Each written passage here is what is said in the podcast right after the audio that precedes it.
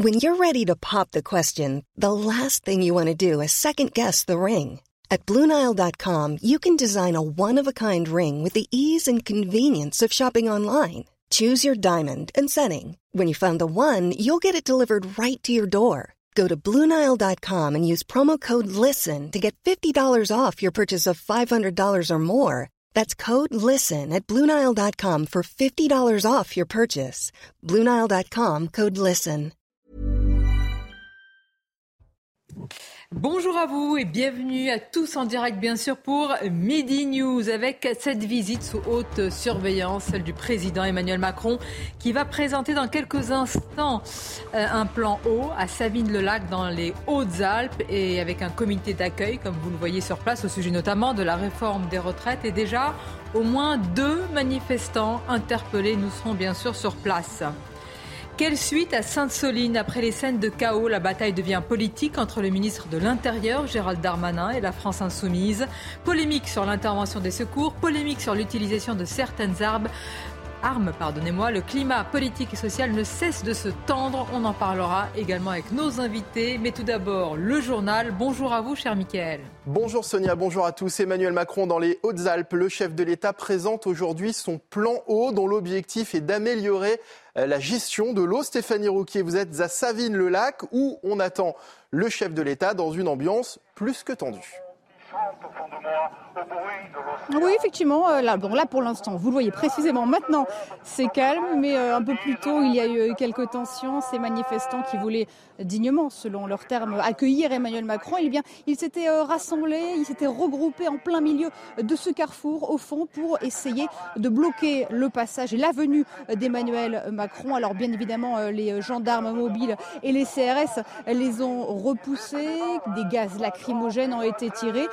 Deux euh, manifestants ont été euh, interpellés, mais pour l'instant, eh bien, vous le voyez, ils sont regroupés, ils sont nassés sur ce petit parking privé des euh, manifestants qui m'ont expliqué, bien évidemment, que hors de question pour eux de voir Emmanuel Macron ici, chez eux, venir parler de toute autre chose que la réforme des retraites. L'eau pour eux est important, mais hors de question de passer le sujet de la réforme des retraites, hors de question qu'elle reste active.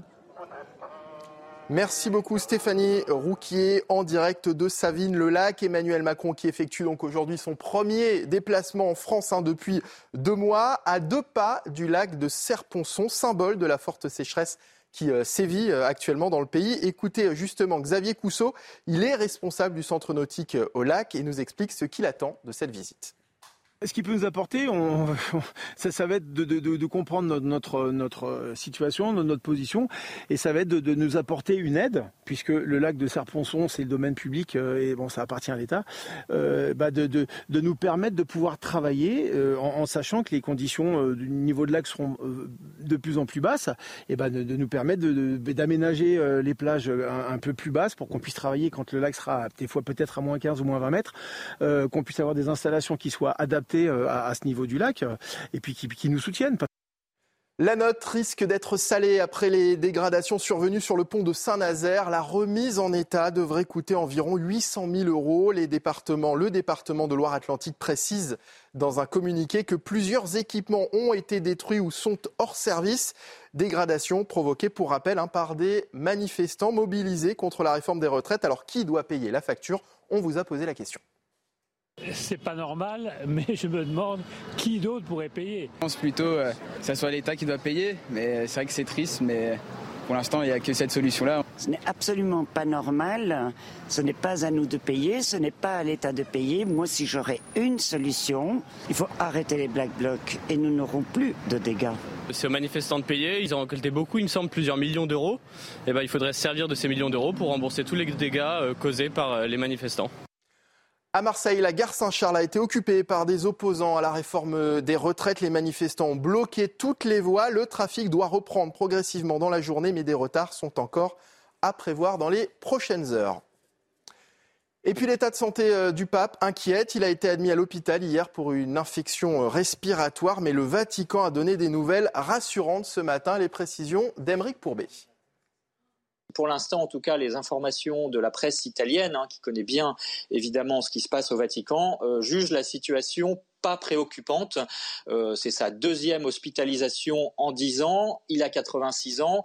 Donc, ce n'est pas non plus complètement anormal. Alors, cependant, euh, une journaliste argentine, donc qui connaît très bien le pape, a elle parlé d'un malaise, pardon, cardiaque avec des douleurs à la poitrine qu'il aurait ressenti, euh, que le pape aurait ressenti hier. Euh, elle explique que c'est pas la première fois qu'il avait déjà été hospitalisé, mais pour le coup la presse n'en avait rien su il y a quelques années pour un problème cardiaque. Donc difficile de savoir effectivement de mesurer l'état de gravité du pape, hein, mais pour l'instant en tout cas les communiqués sont plutôt rassurants.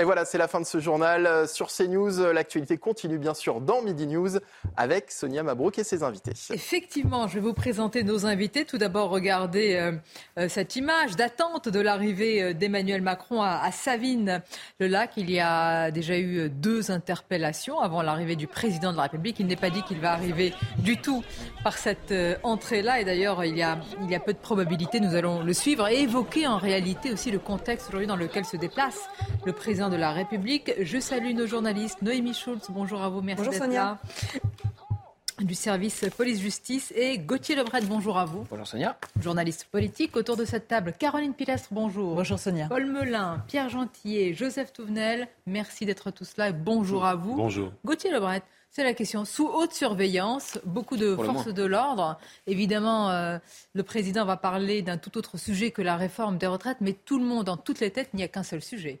Oui, la réforme des retraites et son accueil et son accueil sur place, puisque c'est la première fois euh, qu'il ressort quelque part euh, de l'Elysée pour aller ailleurs qu'à l'international. Il l'avait fait, on se souvient, euh, au marché de Ringis face aux travailleurs. Et donc là, effectivement, il retourne sur le terrain. Mais enfin, c'est un semi-retour, puisqu'il n'ira pas au contact de la population.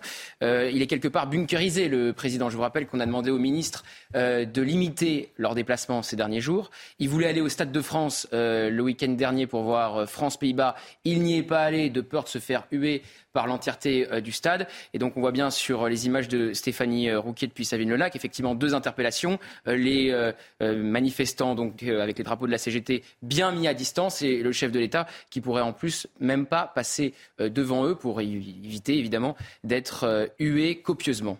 CGT, Force ouvrière, etc. En fait, ce qui est, ce qui est marquant, Paul Melun, c'est qu'Emmanuel Macron va parler quand même d'un sujet important. Très important. C'est l'eau et ô combien euh, précieux, mais euh, on a l'impression qu'il veut passer à une autre séquence politique. Mais bon, dans la vraie vie, ça ne se passe pas comme ça. Ah oui, mais dans la tête des communicants qui l'entourent, ça eh se passe comme ça. C'est bien ça le problème. Ça illustre bien, d'ailleurs, je trouve, ce que vous montrez là, la déconnexion finalement qui s'opère entre le président et ses plus proches conseillers et le pays. C'est qu'on raisonne en séquence, comme disent les journalistes politiques que vous êtes, cher Gauthier. C'est la séquence retraite est terminée, on passe à la séquence Savigny-le-Lac et puis après on passera à une autre séquence. Non, ça fonctionne pas comme ça, évidemment. Euh, je peux vous dire, je suis pas Madame Irma, mais à mon avis, ça va être difficile pour le président de la République de se déplacer en France dans les semaines et mois qui viennent, compte tenu du contexte social et de ce que moi je qualifierais de brutalité politique et sociale euh, sur la question des retraites. Donc ça va être très difficile. Euh, le président de la République, vous le disiez, Gauthier, il va être bunkerisé. Je pense qu'il va se déplacer, mais il va pas pouvoir aller au contact de la population, aller faire des bains de foule. Je ne sais pas si on va le déplacer en papa mobile.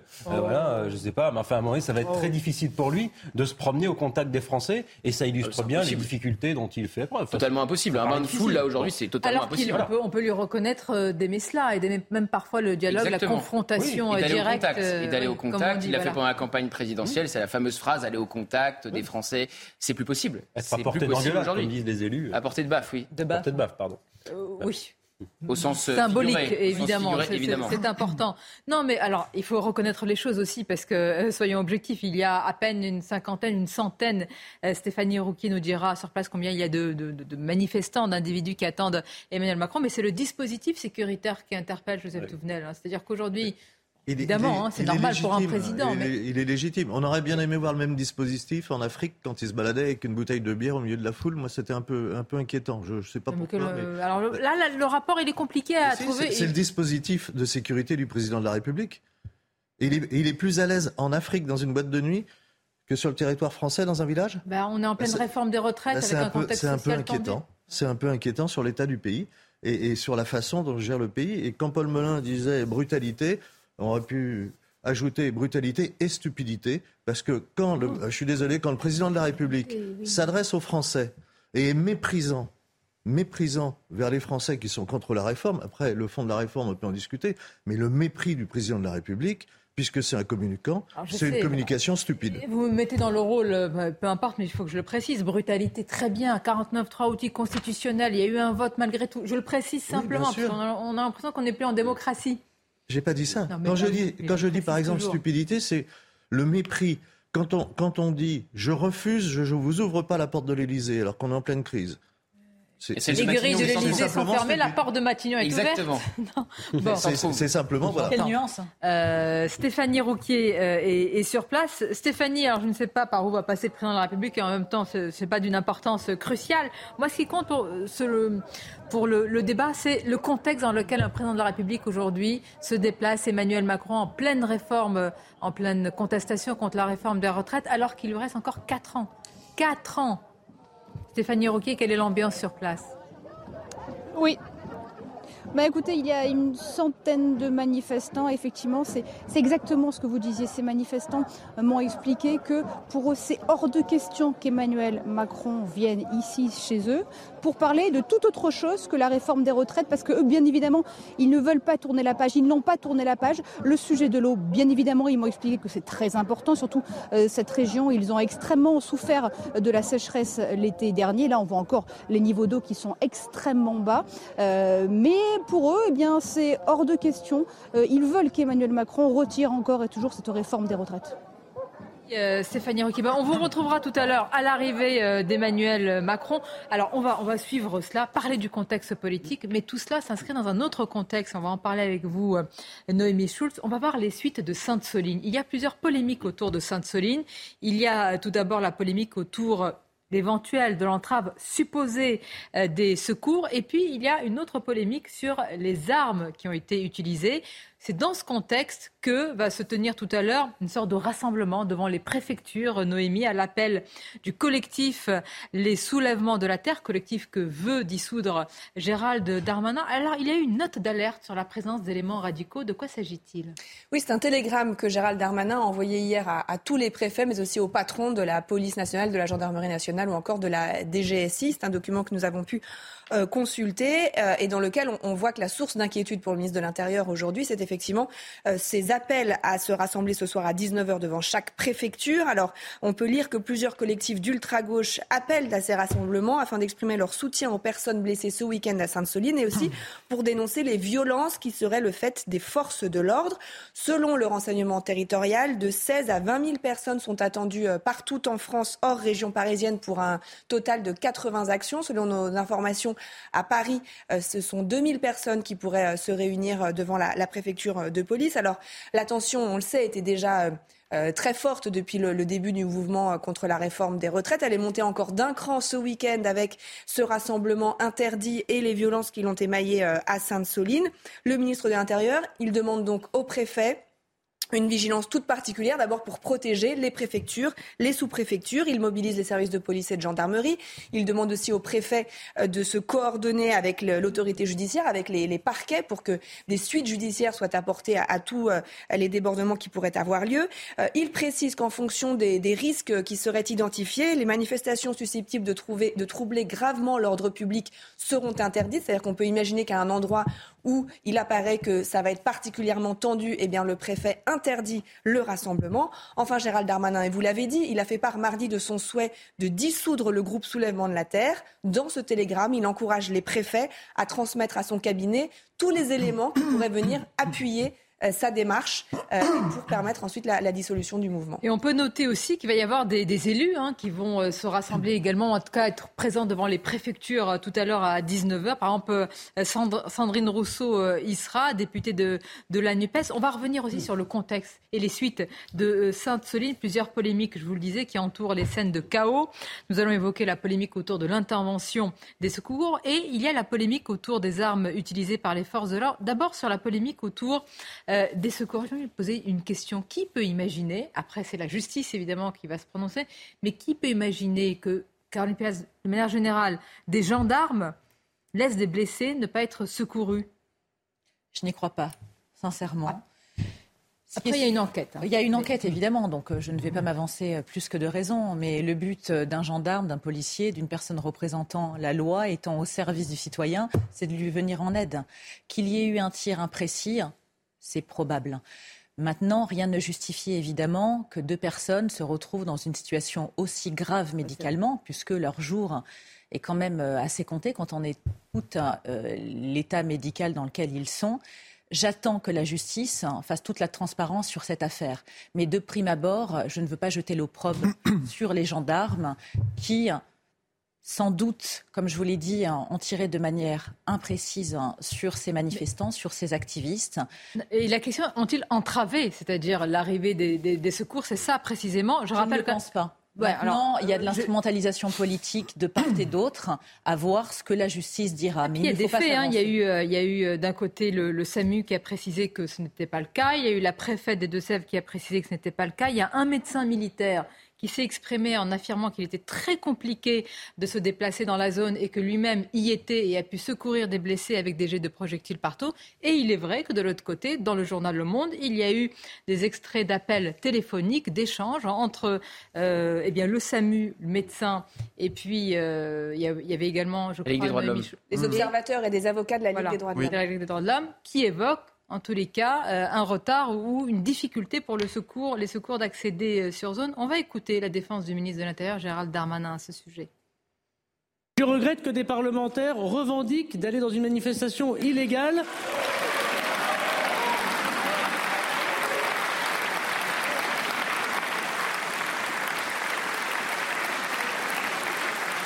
ne respectant ainsi pas eux-mêmes la loi de la République je regrette que des parlementaires puissent euh, être à côté de ceux qui jettent des cocktails Molotov euh, sur des gendarmes.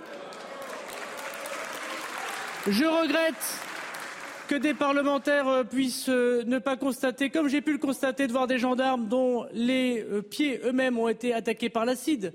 Je regrette par ailleurs que vous relayez ici de nouveau des fake news. Non, monsieur le sénateur, les secours n'ont pas été empêchés par les forces de l'ordre. Oui, monsieur. Mais écoutez le SAMU, regardez le SAMU, le SAMU des Deux-Sèvres qui le dit lui-même. Je sais que ça vous ferait plaisir de penser que les gendarmes souhaitent la mort des gens, mais ce n'est pas le cas. C'est le médecin du GIGN, monsieur le sénateur, qui a fendu la foule alors qu'il a été harcelé par euh, manifestement vos camarades d'un jour mais vous pouvez hocher la tête, c'est extrêmement scandaleux ce qui se passe. Et les, gendarmes eux-mêmes ont dû faire demi-tour parce qu'alors qu'ils allaient secourir un manifestant, ils se faisaient harceler par des pluies de pavés et de cocktails Molotov. Voilà la vérité, monsieur le sénateur. Maître Gentil, reconnaissons que l'enquête ne va pas être évidente parce qu'il faudra euh, juger et appréhender d'un moment où, qui était quand même dans une grande confusion avec des jets de projectiles de toutes parts. Vous avez utilisé le mot adéquat, confusion. Et c'est précisément le rôle de l'enquête. Le parquet de Rennes est saisi et euh, un juge va être sans doute effectivement désigné pour euh, pour, euh, pour diriger, pour chapeauter effectivement cette enquête. Il va falloir reconstituer un petit peu tout ce qui s'est passé parce que, je veux dire, pour l'instant, depuis 24 euh, heures qu'on en parle, je crois, je, je, enfin, il y a beaucoup d'éléments qui arrivent. parfois, on ne sait pas. Par exemple, on a fait témoigner, enfin, il y a eu cet enregistrement effectivement de, ce médecin du SAMU interrogé par quelqu'un de la Ligue des droits de l'homme, je crois, et qui n'avait, semble-t-il, pas toutes les informations au moment où il s'exprimait. Euh, par ailleurs, il y a plein d'éléments que, que, que, le grand public n'a pas. Par exemple, on ne sait pas qu'il y a une zone d'exclusion, typiquement. On ne sait pas que, évidemment, enfin, c'est une évidence, mais que, euh, je veux dire, les, les, les pompiers, pour qu'ils puissent intervenir, le SAMU, pour qu'ils puissent intervenir, pardon, euh, il faut que ce soit dans des, des conditions de sécurité qui, soient, qui soient adéquates. Or, c'est la raison pour laquelle il y a une zone d'exclusion et que derrière, derrière, il y a une autre zone dans laquelle on va amener les blessés. Et bien effectivement, tout ça, il va falloir essayer, à travers l'enquête, de, reconstituer euh, tous les éléments pour, pour voir s'il y a une faute du côté des policiers. Mais je veux dire, pardon, là, on est en train de jeter l'opprobre euh, sur les policiers. On a, enfin, non mais une partie de la presse. Je veux dire, encore une fois, et on est, non mais qui avons-nous face à nous? Nous avons, enfin, je veux dire, qui les policiers avaient-ils face à eux? Ce n'est pas les policiers qui viennent pour attaquer, pour agresser. En face, les, gendarmes, pardon, merci. Euh, on avait des personnes qui étaient armées avec des couteaux, avec des haches. Nous n'avons pas des enfants de cœur en face de nous. Très bien, très bien. Mais je rejoins quand même Caroline Pilas.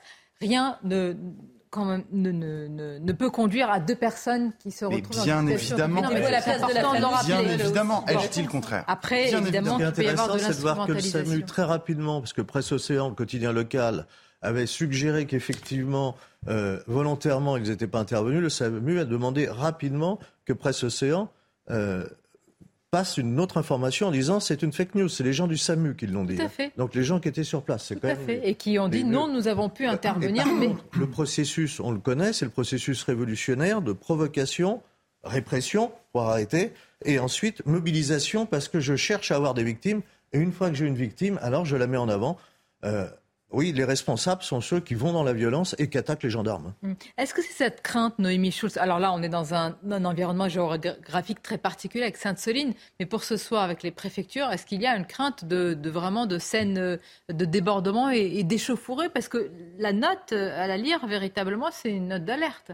Oui, c'est en tout cas un appel vraiment à la vigilance. Je pense que ce qui, euh, qui sous-tend, c'est tout ce qu'on a vu, euh, tous ces mouvements un peu spontanés, ces rassemblements spontanés, à partir du moment où le 49.3 a été utilisé pour faire passer la, la, réforme des, retraites. On a vu ces, rassemblements en fin de journée euh, dans, les villes, euh, notamment à, Paris, mais, pas seulement. Et donc là, ce soir, comme il y a cet appel vraiment lancé euh, devant toutes les, préfectures, il y a la volonté de ne pas revoir aussi ces images très violentes, celles de l'incendie de la porte de la mairie de, Bordeaux, d'où cette, voilà, cette injonction du ministre de l'Intérieur à bien protéger les préfectures, les sous-préfectures aussi qui pourraient être prises pour cible, et le cas échéant à interdire certains rassemblements s'il apparaît que le risque de troubles à l'ordre public est trop important. Alors, on va se rendre, euh, on va se rendre à, Savine-le-Lac, dans les Hautes-Alpes, pour euh, voir et suivre l'arrivée euh, d'Emmanuel Macron le président de la République qui, qui est arrivé sur place pour s'exprimer, on va le rappeler, hein, sur un,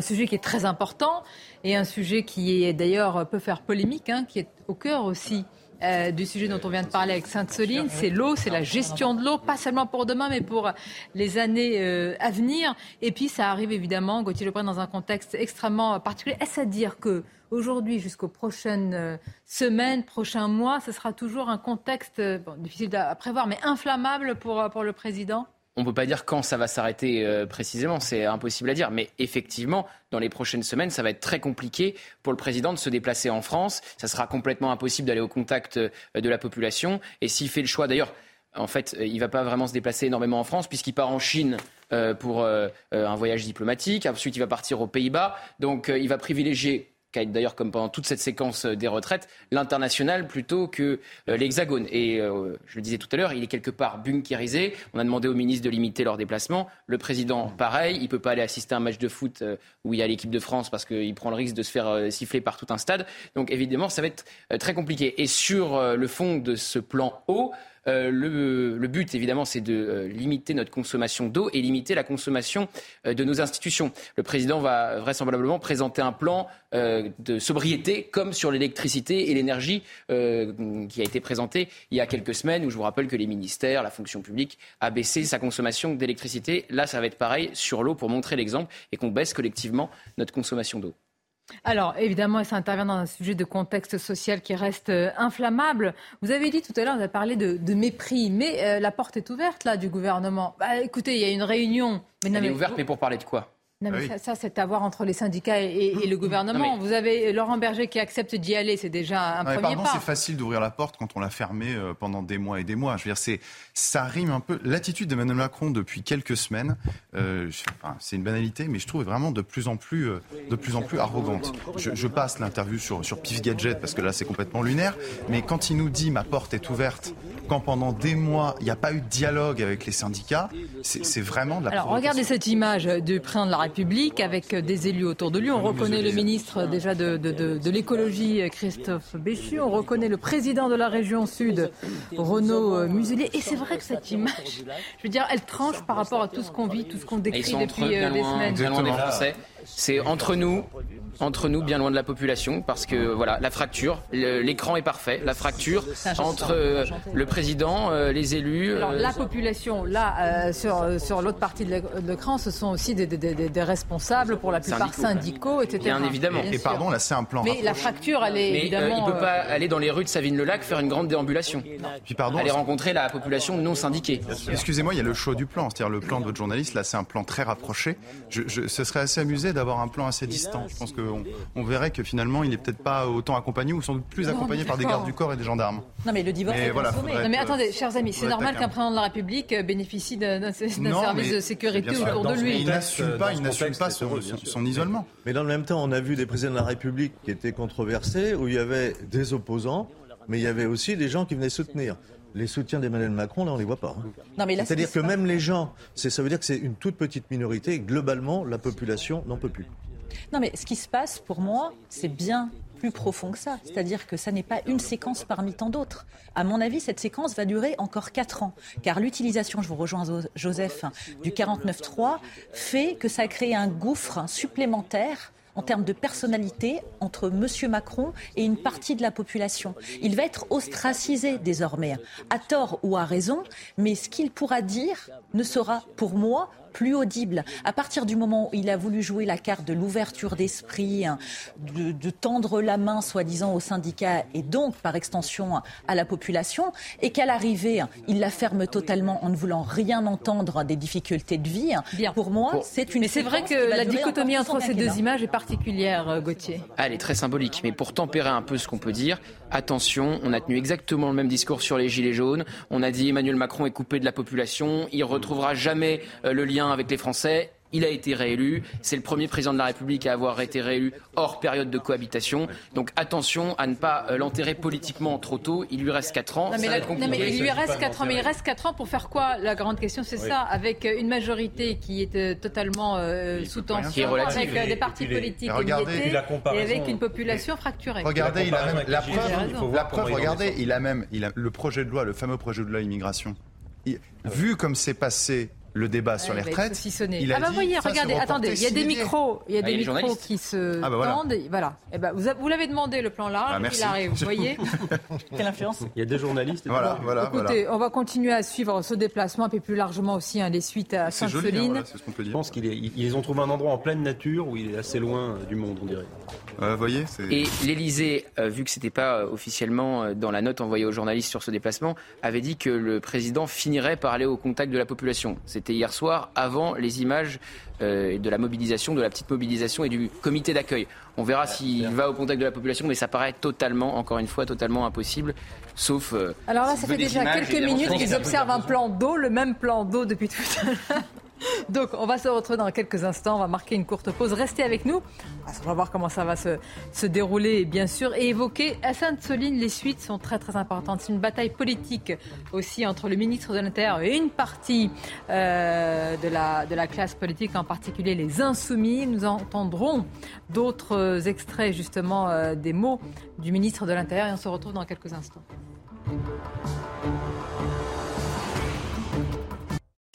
Un déplacement sous haute surveillance pour euh, Emmanuel Macron pour parler et présenter son plan eau à Sabine, le lac dans les Hautes-Alpes en pleine contestation contre la réforme des retraites avec, vous le voyez à la fois, le président sur une partie de votre écran et l'entourage et puis euh, à la fois des responsables, en tous les cas syndicaux avec les drapeaux CGT, Force ouvrière et d'autres qui sont venus l'interpeller mais qui ne l'ont pas croisé. On va continuer à en parler.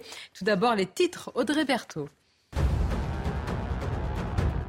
Un an après le scandale des pizzas contaminées, Nestlé a annoncé la fermeture définitive de l'usine Butonite Caudry dans le Nord. Une centaine de salariés se sont réunis ce matin devant l'usine. L'activité du site est déjà suspendue depuis début mars en raison d'une chute des ventes. Le groupe propose aux 140 salariés une opportunité de reclassement interne.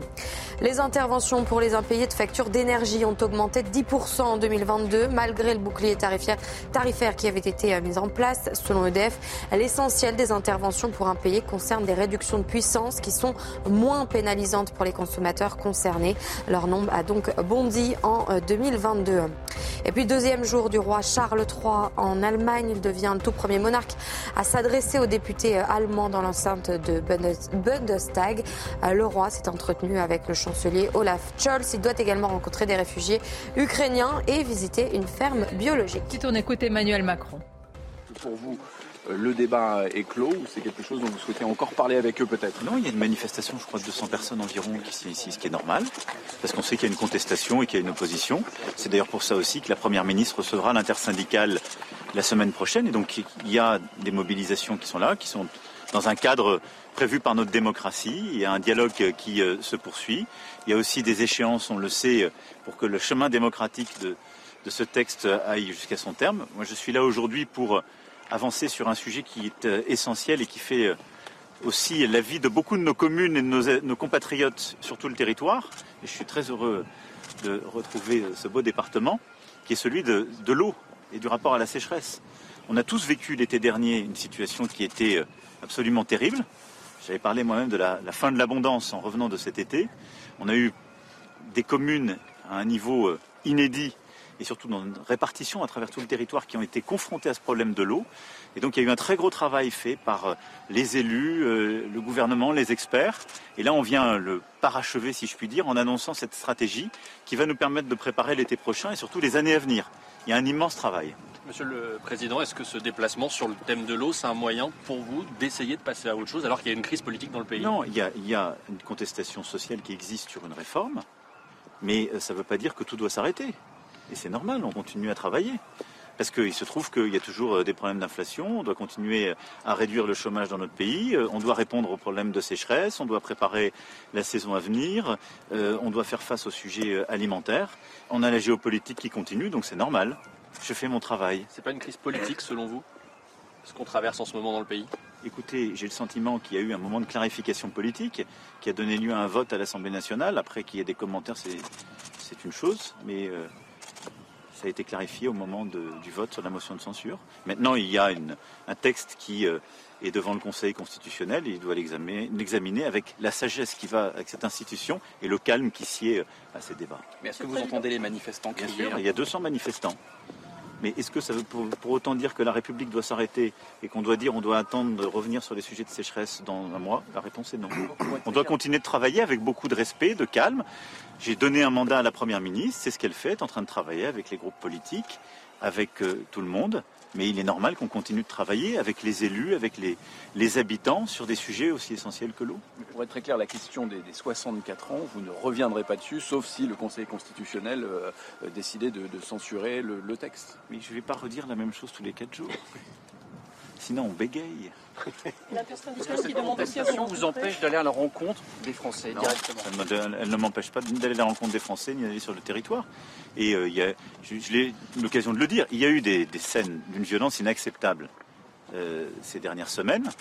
Celle-ci, je les condamne avec la plus grande fermeté. Il y a une, une, instrumentalisation politique qui a parfois poussé ou légitimé cette violence, qui a refusé de la condamner. Je veux ici redire tout mon soutien à l'égard des élus, qu'ils soient parlementaires, maires, élus de la République, qui ont parfois été agressés en raison des positions qu'ils avaient tenues. C'est incompatible avec une démocratie. Et redire mon soutien à nos forces de l'ordre. Mais à côté de ça, que les forces syndicales s'expriment dans un contexte où il y a une réforme, de manière organisée, parfois sonore, mais enfin respectueuse, c'est normal, c'est la démocratie. Et c'est prévu par notre Constitution. Et je dois dire que nos syndicats ont, tenu des manifestations, des mobilisations qui se sont faites dans le, pour eux, le calme et le respect. Monsieur le Président, lors de votre interview télévisée, euh, quelques jours après le 49-3, vous avez fait preuve d'une fermeté qui, on l'a entendu dans les manifestations, a poussé beaucoup de gens à se mobiliser. On a vu d'ailleurs le lendemain un regain de mobilisation dans la rue. Est-ce que vous faites d'une certaine manière amende honorable aujourd'hui Vous dites euh, j'ai eu un ton peut-être trop ferme qui a pu crisper des gens je, je, ne suis pas le commentateur de moi-même. C'est votre travail, c'est pas le mien. Donc sincèrement, on doit avancer. Notre pays, d'abord, a des forces extraordinaires. On parlait là des, de la vitalité économique de nos stations de montagne, des bons résultats qu'on peut avoir. Il y a des choses qui vont bien dans le pays, il faut aussi savoir le dire, le regarder en face. Euh, on est un des pays qui résiste le mieux face au choc de l'inflation. Euh, on a une économie qui continue d'être forte, qui doit continuer de se réindustrialiser. Euh, on est en train de tous se retrousser les manches pour notre école, notre santé. on fait la transition écologique. Donc on a des chantiers immenses. Donc quand je dois parler, je parle, je m'exprime, j'essaie de répondre aux questions des journalistes, mais après, je ne vais pas huit jours après commenter ce que je dis. Voilà. Peut-être un mot sur ce qui s'est passé à Sainte-Soline, parce qu'il y a eu des blessés aussi bien du côté des manifestants que des forces de l'ordre. Vous avez sûrement observé cela. Il y a aussi une polémique sur l'accès euh, des, des ambulances. Je crois a été euh, levée par le SAMU lui-même, cette polémique. Non, je vais vous dire. Il s'agit justement d'un projet qui correspond aux critères que nous évoquions tout à l'heure on en a besoin pour euh, euh, justement avancer sur les questions d'eau.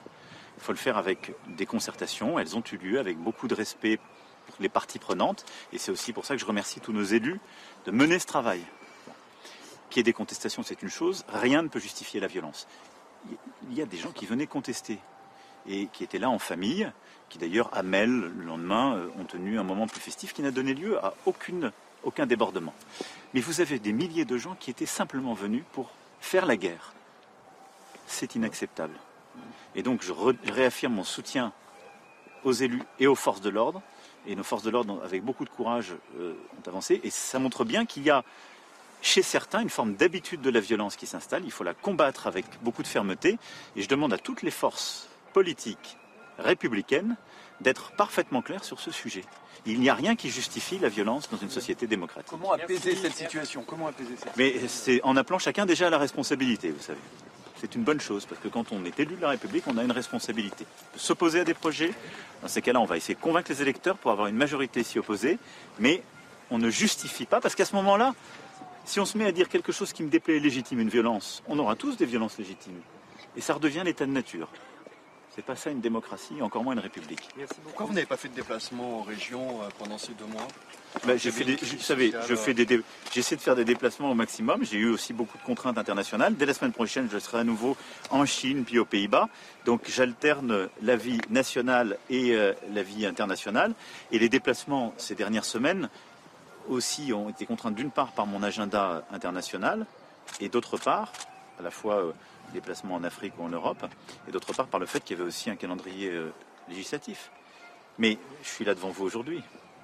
Merci, merci, merci. Juste comment faire pour que la distribution de l'eau reste équitable au niveau du lac de Serponçon Alors, d'abord, je veux saluer ici le modèle, qui est un modèle de concertation permanente et qui permet justement, entre les élus, avec les associations, de beaucoup pacifier les choses.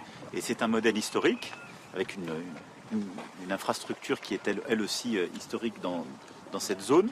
Et je veux saluer vraiment le travail qui a été fait ces dernières années, celui qui est en train d'être fait. On en parlait avec le maire, le président du conseil régional, du conseil départemental et les parlementaires, qui me rend très confiant sur euh, l'avenir. Et c'est aussi pour ça que dans le plan que le ministre a préparé, qu'on va présenter dans ses grands axes et qu'il développera ensuite, il y a un, un geste de confiance à l'égard des territoires. C'est que c'est au plus près du terrain qu'on peut gérer justement la répartition des usages. Et les règles dépendent de l'existant, de la culture de coopération ou pas, de la manière dont tout ça s'est structuré. Et donc, nous aimons l'égalité. Nous devons avoir des grands plans nationaux parce qu'il y a énormément d'investissements à faire, mais on doit accepter la différenciation et la flexibilité locale.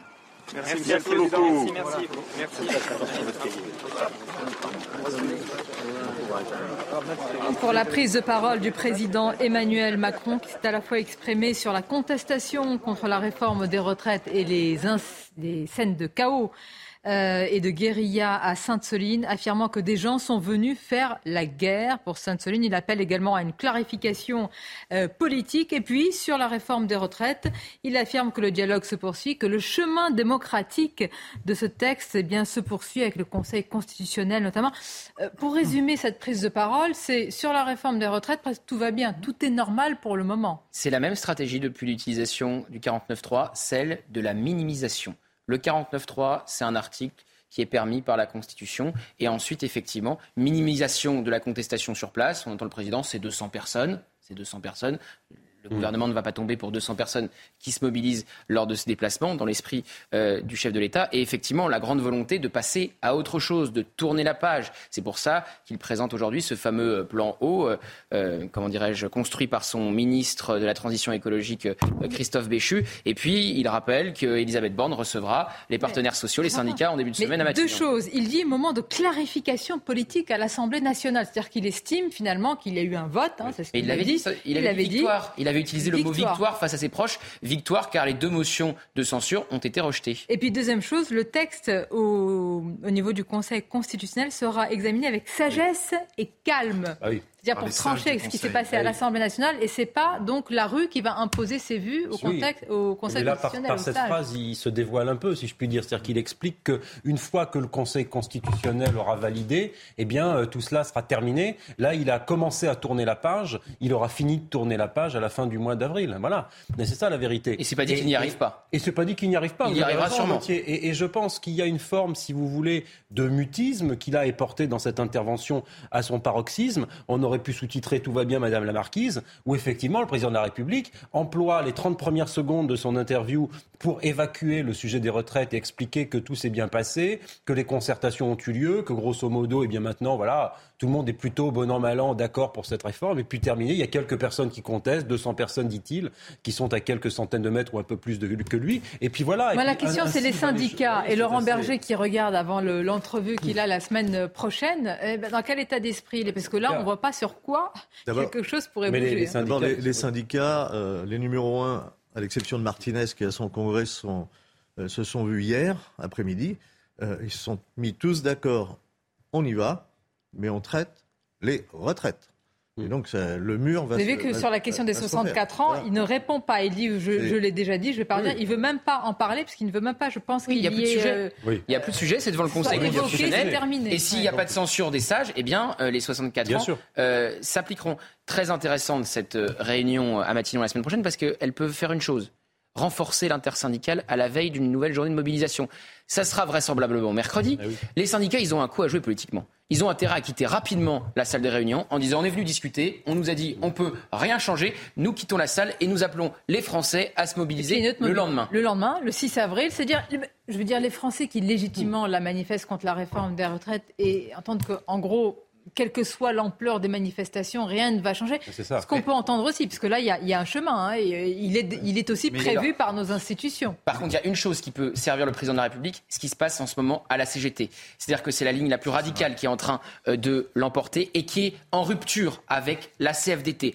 Donc, ce week-end, demain, euh, la CGT, avec son élection, va peut-être sonner le glas de l'intersyndicale et c'est peut-être la fin de l'entente cordiale entre la CGT et la CFDT car Philippe Martinez a été très critiqué après avoir euh, soutenu la demande de médiation de Laurent Berger qui demandait à ce que cette réforme et les 64 ans soient mis sur pause. Et ça, ça sert le chef de l'État. Avec aussi un président de la République qui veut incarner, bon, euh, c'est tout à fait normal, hein, vraiment là pour le coup l'autorité, l'ordre, euh, tout se poursuit pour le, texte sur l'Assemblée nationale et sur Sainte-Soline. Sainte-Soline, les mots sont forts, hein, des gens sont venus faire la guerre. Oui, mais alors ce qui, ce qui est important de prendre c'est la stratégie du président de la République. C'est-à-dire qu'on l'a bien compris ici, la stratégie du président de la République, c'est la même depuis le début, mais encore plus accentuée, c'est il n'y a rien. Il ne se passe rien dans la rue. Et la seule chose qui compte, c'est la procédure légale et constitutionnelle. Et là, le président de la République et le gouvernement euh, s'arc-boutent sur un cap, c'est le cap du Conseil constitutionnel. Et il répète à l'envie que dès l'instant que le Conseil constitutionnel valide cette réforme, ce projet de loi, il n'y aura plus rien. Mais pardonnez-moi, je veux dire, euh, j'ai l'impression que, alors déjà, effectivement, il fait fi des manifestations, mais on traite le Conseil constitutionnel comme quelque chose de parfaitement neutre. Je, je voudrais vraiment rappeler une chose. Le Conseil constitutionnel, c'est-à-dire ces neuf juges qui sont nommés par des politiques, président du Sénat, président de l'Assemblée nationale et président de la République, vous avez deux anciens ministres de Emmanuel Macron quand même. Vous avez Jacques Ménard, Jacques Mézard, pardon, qui est ancien ministre de l'Agriculture. Vous avez Jacqueline Gouraud et vous avez l'ancien directeur, de, directrice de cabinet Véronique Balbec d'Éric Dupont-Moretti. Donc c'est assez facile de se reposer sur le Conseil constitutionnel quand on connaît sa composition politique et ses avis politiques. Je ne veux pas préjuger parce qu'il y a quand même des éléments juridiques. préjuger, vous, vous, le faites Oui, j'ai un préjugé. Vous, avez, raison. trois pierres, il y en autres dont euh, certains qui ne sont pas marqués politiquement, et Laurent Fabius qui n'est pas le meilleur ami euh, d'Emmanuel Macron. Vous en d'avoir trois alliés, d'avoir trois alliés, trois alliés Quel signal a été envoyé par cette prise de parole quand même Moi, le signal que, est-ce que c'est votre avis que j'analyse voilà, c'est la séquence, c'est terminé. Sauf que ça n'est pas aussi simple que ça, et c'est ça qui me désespère et que je trouve terrifiant dans la psyché du président de la République. Pardonnez-moi, oui, terrifiant, parce qu'il y a un malaise ancré au sein de cette population. On ne parle pas des black blocs, on ne parle pas des radicaux qui sont là pour mettre le chaos. On est tous d'accord sur le constat, mais il n'a pas répondu à cette colère. Ça n'est pas parce qu'il décide de la méthode Coué qu'on va avancer et qu'on oubliera ce qui s'est passé précédemment. Je rappelle que l'utilisation du 49.3 même si ça ne lui plaît pas, a été perçu auprès de la population française comme un affront, comme une offense. C'est de l'autoritarisme pour la plupart des Français.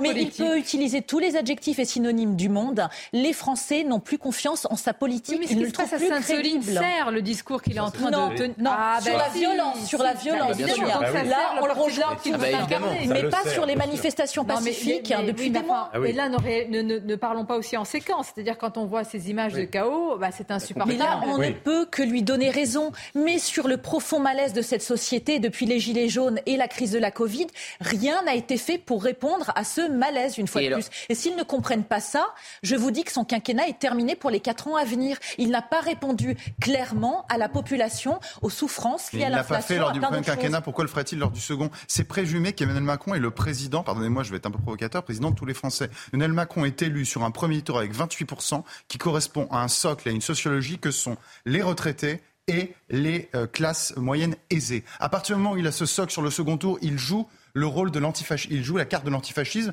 carte sur laquelle la gauche se précipite. La gauche qui aujourd'hui manifeste contre la réforme des retraites. Ça a bon dos quand ils ont appelé à voter pour Emmanuel Macron. Donc Emmanuel Macron n'a pas, et il le sait bien, dans le jeu institutionnel qui est celui de la Ve République, à rassembler la majorité des Français. Et il lui suffit simplement de rassembler le socle le plus important. Il a fait ça pendant son premier quinquennat, c'est pour ça qu'il a réprimé les Gilets jaunes, et il continue sous son second quinquennat, et il n'a pas de raison objective de changer. Une majorité de Français, euh, et ça c'est certain, qui sont contre les violences, qui sont contre les violences. Et aujourd'hui, le rempart, le rempart, on se posait la question il y a trois semaines sur votre plateau. Il y a trois semaines sur votre plateau, en une phrase. On se posait, on se posait la question. Il y a trois semaines sur votre plateau. À qui vont profiter ces violences. C'est ça. Vous avez la réponse. Oui. Voilà. et maintenant, nous, qu'est-ce qu'on doit dire bah, Évidemment, on ne va pas approuver ces violences de l'extrême droite. Et après, on va, reprendre le, débat tranquillement. Le déport du débat sur les retraites euh, vers le débat sur les violences et sur notamment ces présumées violences policières, ou en tout cas sur les affrontements qu'il y a eu à Sainte-Soline ou ailleurs en marge des cortèges, effectivement, euh, ça arrange quelque part le, le discours, le récit de la majorité présidentielle. Parce que ça permet, et on l'a dit, mais c'est important de le redire, ça permet à la majorité présidentielle d'incarner ce fameux parti de l'ordre qui a tant et tant permis de sortir des grandes euh, mobilisations sociales. Et on le sait depuis 1968, le général de Gaulle avait emporté brillamment les élections législatives après le chaos. Dans le chaos, on se repose souvent avec un réflexe légitimiste et, ce réflexe, le président veut le solliciter. Un mot pour dire, ils incarnent le parti de l'ordre et ce matin c'était très intéressant, la ministre des PME sur notre antenne, elle incarne aussi le soutien aux commerçants. Les commerçants n'en peuvent plus des mobilisations, donc ça les étouffe. Euh, S'il vous plaît, arrêtez les mobilisations pour C'est aussi le discours ils maintenant. incarner Ils veulent incarner. Voilà. bien sûr, j'ai pas dit que. Évidemment. Bon, une courte pause. On va revenir sur ce qu'a dit le président sur la contestation contre la réforme des retraites, le chemin démocratique de ce texte qui se poursuit. Le Conseil constitutionnel qui euh, étudiera ça avec sagesse et calme. Et puis des gens qui sont venus faire la guerre à Sainte-Soline. Le président qui appelle, là encore, hein, chacun à ses responsabilités, à une clarification. A tout de suite. Thank you. Midi News, la suite avec la prise de parole d'Emmanuel Macron à Savine-le-Lac dans les Hautes-Alpes au sujet de Sainte-Soline et des scènes de chaos. Le président de la République a déclaré que des gens sont venus faire la guerre. Et à propos de la polémique sur euh, une entrave supposée des secours, il a déclaré que la polémique a été levée par le SAMU lui-même et il s'est exprimé évidemment sur la contestation contre la réforme des retraites. Vous en parlez. Rebonjour à vous, Mickaël. Absolument. Rebonjour, Sonia. Bonjour à tous. Un déplacement sous haute tension pour Emmanuel Macron dans les Hautes-Alpes. Le chef de l'État présente aujourd'hui son plan eau. Vous suivez actuellement les images en direct. L'objectif de ce plan est d'améliorer la gestion de l'eau. Le président de la République qui a donc réagi évidemment à la présence à Savine-le-Lac pour l'accueillir de près de 200 manifestants. On l'écoute. Il y a une manifestation, je crois, de 200 personnes environ qui sont ici, ce qui est normal, parce qu'on sait qu'il y a une contestation et qu'il y a une opposition. C'est d'ailleurs pour ça aussi que la Première ministre recevra l'intersyndicale la semaine prochaine. Et donc il y a des mobilisations qui sont là, qui sont dans un cadre prévu par notre démocratie. Il y a un dialogue qui euh, se poursuit. Il y a aussi des échéances, on le sait, pour que le chemin démocratique de, de ce texte aille jusqu'à son terme. Et à noter qu'au moins deux de ces manifestants ont déjà été interpellés. Dans l'actualité également, opération Port-Mort. Aujourd'hui et demain, les professionnels de la pêche sont en colère depuis la décision du Conseil d'État d'ordonner la fermeture de zones de pêche dans l'Atlantique. Leur objectif, bloquer toute la filière pour exiger du gouvernement des réponses. Sarah Varny. Ils ont quitté le navire pour faire entendre dans la rue leur colère. Pour la première fois, le Comité national des pêches appelle à des journées mortes dans les ports français, comme à Bayonne ou Boulogne-sur-Mer. L'objectif Alerter sur la mort de la pêche artisanale et exiger du gouvernement des réponses. Saisi par plusieurs associations de l'environnement, le Conseil d'État a décidé d'imposer d'ici six mois la fermeture de certaines zones de pêche de l'Atlantique afin de préserver les dauphins dont les échouages se sont multipliés ces dernières années. Les pêcheurs assurent que les dauphins piégés dans les filets ne sont qu'une minorité et demandent que des analyses soient réalisées afin de vérifier si les traces des engins de pêche ont causé la mort des cétacés. Une décision du gouvernement injuste pour les pêcheurs. C'est plus euh, la méthode de pêche qui est mise en cause, c'est le marin pêcheur qui doit être détruit et éliminé de, de, la, France. Quoi. Je veux dire, euh, les ONG l'ont bien marqué euh, sur leur dernière manifestation, ils ont fait des tracts. En 2030, il n'existera plus de pêcheurs. Une nouvelle mesure qui attaque un secteur déjà fragilisé. En 20 ans, la flotte française a diminué de plus d'un quart et ne représente aujourd'hui que 25% du poisson vendu sur les étals. Anne Hidalgo le confirme, la circulation de transit sera interdite dans l'hypercentre de Paris dès début 2024 euh, et, en d'autres termes, les véhicules sans motif d'arrêt ne pourront plus circuler dans les premiers, deuxième, troisième et quatrième arrondissements. Ils devront donc contourner la zone. Selon la mairie, ces véhicules représentent aujourd'hui 50% du trafic dans l'hypercentre de la capitale. Pimki annonce la fermeture de 64 magasins et la suppression de 257 postes d'ici 4 euh, ans. Ce plan d'économie s'explique par une baisse de la fréquentation et des ventes dans cette enseigne de prêt-à-porter féminin. Le secteur du prêt-à-porter en France est secoué depuis plusieurs mois par une violente crise qui s'est notamment traduite par la liquidation de Camailleux en septembre 2022. C'est la fin de ce journal. L'actualité continue sur CNews. Bon après-midi. Place à Midi News à présent avec Sonia Mabrouk et ses invités. Merci effectivement avec euh, nous sur ce plateau. Je salue l'arrivée de Florian Tardif, notre journaliste politique. Bonjour à vous Florian, avec Pierre Gentil, Joseph Touvenel, Caroline Pilastre et Paul Melun. On va aller directement sur place à Savine le Lac après la prise de parole d'Emmanuel Macron à la fois sur la contestation contre la réforme des retraites et sur les scènes de chaos à Sainte Soline. Quelle est l'ambiance? Le, président euh, s'est exprimé euh, loin, j'allais dire, du, rassemblement, de la manifestation qui est euh, en cours. Est-ce que, est -ce que cette manifestation de quelques centaines de personnes, 200 personnes, est toujours en place? Bien là, il y a encore quelques dizaines de personnes qui sont présentes, toujours toujours nassé sur ce petit parking privé par euh, les euh, gendarmes mobiles et par les CRS. Et, pour l'instant, bien ça continue. L'ambiance est toujours extrêmement calme. Vous voyez, euh, les, forces de l'ordre ne sont plus casquées, la tension est retombée. Et je suis allée parler avec ces manifestants qui m'ont expliqué qu'ils sont très satisfaits de leur coup parce que pour le coup, bien, ils voulaient se faire entendre du président, entendre, je dis bien ça, par, par les cris, par leurs slogans, par leurs chansons. Et ils ont appris d'une source qui est présente au site du discours de Macron, que eh bien on les entend crier depuis cet endroit, c'est à une centaine de mètres de là, et donc euh, ils repartent de plus belle avec des chansons, avec des slogans. Et euh, je suis allée leur rapporter les propos d'Emmanuel Macron par rapport à la réforme des retraites, que euh, elle poursuivait son parcours, son parcours, et ils m'ont expliqué que eh bien sincèrement ils en avaient rien à faire parce que eux, pour l'instant, ils n'écoutent plus Emmanuel Macron, ils n'ont pas à l'écouter, ils ne veulent même plus lui faire passer de messages, ils veulent juste que la réforme soit retirée.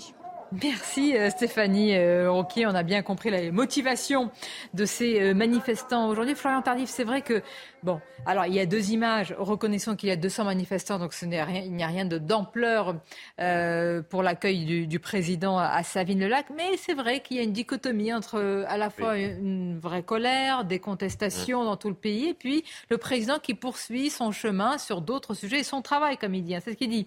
On doit continuer à travailler sur tous les grands sujets. Oui, circuler, il n'y a rien à voir. Le président de la République qui explique que la contestation euh, sociale en ce moment ne l'empêche pas d'aller à la rencontre des Français. Force est de constater euh, que ce déplacement a été annoncé à la dernière minute pour éviter justement un rassemblement euh, d'ampleur euh, sur le site donc du déplacement du président de la République. Il y a eu des barrages filtrants, que la zone est bouclée. Vous voyez ces images euh, en direct qui nous proviennent donc de, la ville Savine-le-Lac où est en ce moment même le président de la République. Donc oui, la contestation sociale l'empêche aujourd'hui d'aller au contact de la population. Emmanuel Macron, qui on l'a vu de nouveau, est convaincu, convaincu par la nécessité de cette réforme des retraites n'est pas convaincant. Et c'est bien là le problème avec le président de la République et l'ensemble de l'exécutif, c'est qu'ils n'ont pas réussi à convaincre les Français de la nécessité euh, de, cette réforme avec ce triptyque qui avait été annoncé au tout début euh, par Elisabeth Borne de euh, justice, de progrès et de déficit qui serait ainsi euh, comblé dans les euh, il va années même à plus venir. loin, Florian, parce que là, euh, il, il insiste beaucoup sur un chemin démocratique hein, pour euh, un petit peu parer à, à- à- bah, au grief de brutalité, d'antidémocratie par rapport à ce qui se passe. Bon, le 49-3 a, suscité beaucoup, beaucoup de colère. Il insiste, c'est un chemin démocratique qui est Oui, il par tente de répondre au procès en illégitimité euh, qu'on lui fait maintenant depuis plusieurs semaines, en insistant sur plusieurs points. Premièrement, effectivement, le 49.3 qui est perçu comme un passage en force euh, par les opposants à la réforme des retraites est constitutionnel. Euh, C'est un outil qui est à la disposition de l'ensemble des gouvernements euh, depuis de nombreuses années maintenant. Deuxièmement, effectivement, il a insisté sur un point, c'est-à-dire qu'il y a eu un vote effectivement à l'Assemblée nationale. Certes, c'était un vote sur une motion de censure pour tenter de faire tomber le gouvernement, mais le gouvernement n'est pas tombé et il y aura une décision très prochainement de la part des sages du Conseil constitutionnel. Alors certes, on peut commenter euh, sur euh, euh, le parcours, notamment politique, de certains des membres du Conseil constitutionnel proches d'Emmanuel Macron, mais voilà, il y aura une décision des sages et le président du Conseil constitutionnel n'est pas un macroniste. Ça veut dire qu'au au soir du 14 avril, après la, la- la- la- la décision du Conseil constitutionnel, le président de la République va dire voilà, euh, ça oui. y est, c'est terminé, le chemin s'est pas fait. Sauf si c'est C'est ce- censuré. Sauf si c'est Évidemment. Mais a priori, ça n'arrivera pas. Évidemment Ça n'arrivera pas. pas. Donc, qu'est-ce qui va être ça censuré? L'entièreté du texte Peut-être Ah, certains, Vous y croyez? Non, mais certains constitutionnalistes le pensent. Oui, non, mais euh, c'est vous, vous y croyez? Une Moi, je n'y crois pas. Moi, je n'y crois pas. Je pense que l'index je senior, ça n'arrivera pas. On ne veut pas une censure globale. Je ne veux pas une censure globale. S'il y a une censure d'une partie, bah, cette partie-là sera. euh, Eh ben, cette partie-là, Emmanuel Macron s'en accommodera. Je veux dire, c'est senior. Au départ, oubliez pas, ça vient des républicains. Ça vient des républicains. Oui, c'est ça. C'est ce qu'on nous a- dit d'ailleurs dans l'entourage de l'exécutif. Si une partie du texte est censurée, cette partie-là sera introduite dans un nouveau texte de loi, notamment euh, le projet de loi sur le J'insiste sur ce qu'il a dit sur le Conseil constitutionnel. Il a dit ils vont examiner le texte avec sagesse et calme. Et là, il veut dire, il faut le lire entre les lignes, ça veut dire par rapport au brouhaha de la rue, les manifestations, la pression politique de la rue, non. Les sages de la rue de Montpensier, je crois.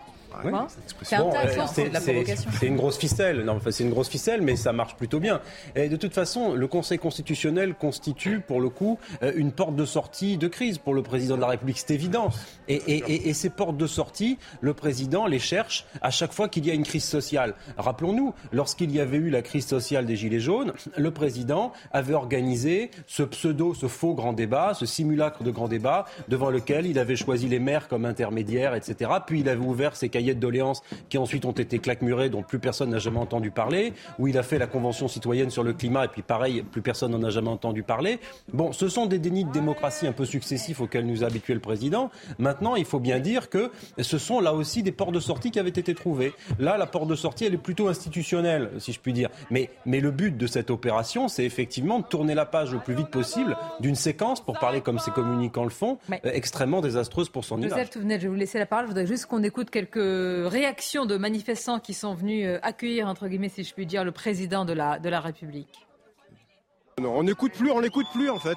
On n'écoute plus. C'est terminé. Voilà. C'est un menteur, voilà, effectivement. Faut qu'il démissionne simplement. S'il est incapable de gouverner, ce monsieur. C'est tout. Le chemin démocratique, s'il connaît un petit peu l'histoire, il sait aussi que les grandes euh, conquêtes sociales, elles ont été faites dans la rue et sûrement pas à l'Assemblée. Donc il faut bien qu'il y ait un contre-pouvoir aussi, et il est dans la rue. Bon, euh, euh, sauf que euh, le président, vous pouvez ne pas être d'accord, c'est quand même dans un cadre démocratique, constitutionnel, que tout est en train de se jouer. Ça, n'enlève pas la, une forme de brutalité dans le passage de la réforme des Au- retraites. Au-delà de la forme de brutalité, ce qui restera, c'est que cette loi n'a pas été votée par le Parlement. Et la motion de censure. C'est la motion de censure. C'est que le gouvernement ne tombe pas, c'est que le Parlement ne repasse pas à l'élection. Ce qui reste dans l'opinion publique aujourd'hui, et ça va rester, Ah oui. ça sera toujours, mais votre loi n'a jamais été votée par le ça qui Parlement. m'intéresse. Ça va rester, vous dites, Joseph. Et pourtant, le président dit il y a les grands sujets, l'école, la santé, Et sur lesquels nous va travaillons, on fait des et choses. À chaque fois, on reviendra là-dessus. Et les organisations syndicales, je ne sais pas si vous avez noté, vous avez des chiffres, les organisations syndicales voient leur nombre d'adhérents augmenter en ce moment. Euh, et les organisations Ça, C'est une syndicales. bonne nouvelle pour notre démocratie. Oui, parce qu'elles sont calmes d'ailleurs. Quand ils parlent de calme, que le Conseil constitutionnel reste calme dans les beaux bureaux, c'est un peu normal. Ce qui est très bien, c'est que les organisations syndicales, on le voit, et quand il y a les manifestations, vous avez un, un itinéraire de délestage, où ne sont pas les black blocs. L'itinéraire de délestage, il ne se passe rien. Pas un commerçant n'est tagué, pas une poubelle, etc. Il faut que les organisations syndicales continuent comme ça. Et le président de la République aura du mal, surtout Ah, que aujourd'hui on ne sait pas ce qui va se passer avec la première ministre, mais son directeur de cabinet s'en va. Oui, mais enfin là, il lui a donné encore de nouveau une Mais- mais forme on, on voit que Florian de. ça, que ça, que ça part. Sonia, que- ça n'est pas parce que c'est Non, pas, mais dans pas un Je ne bon vais pas faire un débat euh, sur le directeur du cabinet de, de, de Madame Borne, mais enfin là, il y a eu politiquement, il vient de lui donner, redonner sa confiance. Oui, euh, absolument. Oui, mais confiance. ça n'est pas parce que Jusqu'à jusqu'à nouvel ordre. Ça n'est pas sous prétexte que le président de la République dit circuler, il n'y a rien à voir, que le traumatisme ne restera pas ancré Ouais. au sein de la population française. Et là où je suis en désaccord avec vous, ce que vous disiez tout à l'heure, Pierre, c'est qu'un président, ça doit unifier, ça ne doit Mmh, pas parler voilà, uniquement à son électorat. Voilà, je suis navrée, mais dans un pays où la fracture Ouais. est aussi grave, aussi importante, le but, ça n'est pas d'accentuer un peu plus les difficultés, les problématiques que vivent une partie des Français. Et se mettre des œillères, sans jeu de mots me concernant, jouer à l'aveugle, ça n'est pas bon signe, ça n'est pas aller dans le bon sens et essayer d'entendre. Il avait une réforme à faire passer, il va la faire passer, elle sera promulguée, on le sait très Avec, bien. vous le voyez, Et des moments de tension hein, et à, l'image avec la gendarmerie. Oui. Euh, je voudrais Ce qui est intéressant, c'est que Emmanuel Macron, lors de son précédent euh, quinquennat, avait eu un regret. Un regret important, c'est Ah, qu'il n'avait pas réussi. On a cherché. Non, mais un regret sur lequel euh, il avait insisté De ne pas euh, lors d'un entretien. Oui, télévisé, c'est de ne pas avoir réconcilié les Français entre eux. Voilà, ça marche. Et je dirais qu'il n'a pas réussi à réconcilier. Non, mais ça, c'est la tarte à la Il n'a pas crème. réussi Non. à réconcilier les Français avec leurs Non, mais les fractures sont tellement profondes que je pense que même dans 15 ans, Oui. notre président va nous dire la même chose. Si on est- si on est honnête avec le fossé président, euh, C'est aggravé. plus en vous plus, effectivement. Mais si on est honnête avec le président de la République, les fractures, elles sont pas d'aujourd'hui. Oui, la fracture territoriale, pas non plus les- fractures les sociales. les. Ah, c'est plutôt voilà, c'est Voilà. plutôt là qu'il y a un sujet, comme on dit, c'est fait, ce effectivement qui il est reproché, c'est de mettre du sel sur les cicatrices aujourd'hui de d'un pays, avec une Et- réforme des retraites dont il ne reste plus Mm. grand-chose, Oui. où les économies fondent comme neige au soleil. C'est-à-dire tout ça pour ça. La question, c'est est-ce que le sel sur les plaies, et je veux pas faire mon complotiste, c'est pas mon genre, mais est-ce que le sel sur les plaies, lorsque les ministres successifs ou le président de la République, euh, euh, par certaines phrases quand même, sur euh, emmerder certains Français, sur euh, la foule haineuse, sur ceux qui ne sont rien, et je pourrais faire la, la- la liste à l'après-vert de tout ce qui a été dit, si tout cela euh, résulte d'une stratégie pour cliver le pays, le diviser et pousser à ce qu'un certain nombre de Françaises et de Français euh, soient dans une opposition de plus en plus radicale pour que le président s'incarne comme le parti de l'ordre, ou si c'est fortuit et que c'est un pur hasard pour des gens qui normalement maîtrisent bien la communication. Bien. Écoutez ce qu'il dit. Il il y avait eu cette phrase, on s'en souvient, euh, quand il avait opposé, en tous les cas, il avait fait une euh, séparation nette entre la foule et euh, la Et le population et le peuple hein, pour euh, la, contestation contre la réforme des retraites. Écoutons-le de nouveau. Intéressant. Il y a une manifestation, je crois, de 200 personnes environ qui sont ici, ce qui est normal, parce qu'on sait qu'il y a une contestation et qu'il y a une opposition. C'est d'ailleurs pour ça aussi que la Première ministre recevra l'intersyndicale la semaine prochaine. Et donc, il y a des mobilisations qui sont là, qui sont dans un cadre prévu par notre démocratie. Il y a un dialogue qui euh, se poursuit. Il y a aussi des échéances, on le sait, pour que le chemin démocratique de ce texte aille jusqu'à son terme. C'est-à-dire que les manifestations sont un élément, mais pas plus, hein, dans, le, dans la vision, euh, la manière d'appréhender les choses. Emmanuel Macron, c'est intéressant quand même. C'est-à-dire, il en fait un élément, non pas anecdotique, hein, c'est pas du tout ce que je dis, mais un élément du contexte. C'est pas un sujet, c'est pas un problème. Mais il ne change pas de stratégie. Il garde euh, toujours la, la même stratégie euh, depuis le début de, de- de- des débats autour de cette réforme des retraites, c'est-à-dire qu'on minimise la contestation sociale dans le pays. D'ailleurs, euh, très régulièrement, lorsque l'on s'entretient avec plusieurs membres de l'entourage du président de la République, que ce soit des ministres ou des conseillers, à la veille d'une journée de mobilisation, et d'ailleurs l'une des premières grandes journées euh, de mobilisation, on nous avouait au lendemain que euh, ne s'attendait pas à une telle ampleur. C'est-à-dire que même au sein de l'entourage du président de la République, on avait euh, pas, euh, on avait sous-estimé en quelque sorte, d'une part, l'ampleur de la mobilisation. Et ensuite, on tentait de minimiser euh, cette dernière. On a minimisé euh, euh, le 49.3 et son utilisation en disant que c'était la onzième fois qu'on utilisait le 49.3. D'ailleurs, Elisabeth Borne l'a dit euh, de nouveau, je n'utiliserai pas le 49.3 hormis les textes budgétaires. Oui, bon, bah, le 49.3 n'a été utilisé que dans le Que cadre de textes budgétaires, donc rien ne change. Et, euh, et, euh, et là encore, on le voit, euh, il y a effectivement, après euh, le président de la République a raison, il n'y a que euh, 200 euh, personnes euh, qui sont euh, présentes dans les rues pour euh, s'opposer de nouveau euh, à, à ce texte. mais ce sont 200 Oui, personnes. dans les rues de.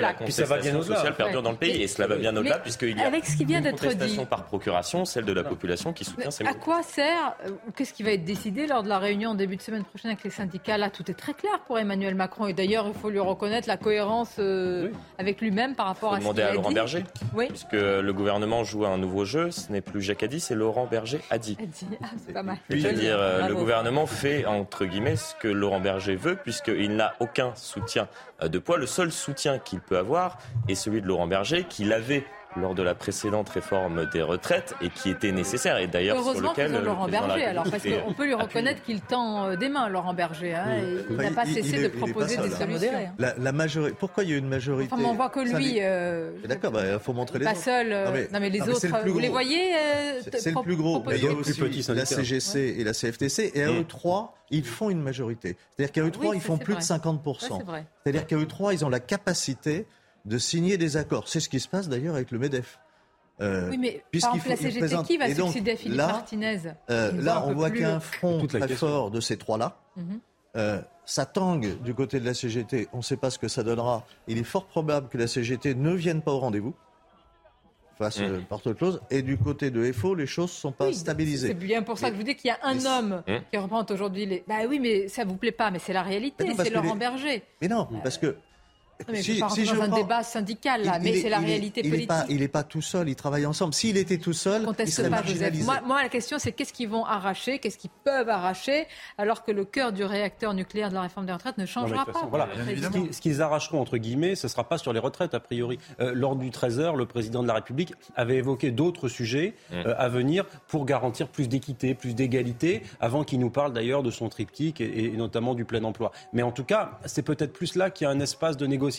Mais le dossier de la réforme des retraites, là, on l'a recompris aujourd'hui, ce midi, grâce à l'intervention d'Emmanuel Macron. Le dossier réforme des retraites, si je puis dire, lui, il est terminé et il sera définitivement terminé lorsque le Conseil constitutionnel aura pris sa décision. Par conséquent, les syndicats, euh, moi, je peux vous donner mon billet, ils vont ressortir de cette réunion déçus. Alors, est-ce que c'est une stratégie de la part de M. Berger euh, de, de solliciter ou en tout cas d'aller au devant de cette discussion avec, euh, avec Melun. Mme Borne Monsieur Berger a voilà. besoin aussi, j'allais dire, de s'accrocher à quelque chose. Nous sommes dans, quand même dans un mouvement qui est en train, euh, qu'on le veuille ou pas, de, de, de- il y a une démobilisation, une décrue, et il appelle Il est en train de muter.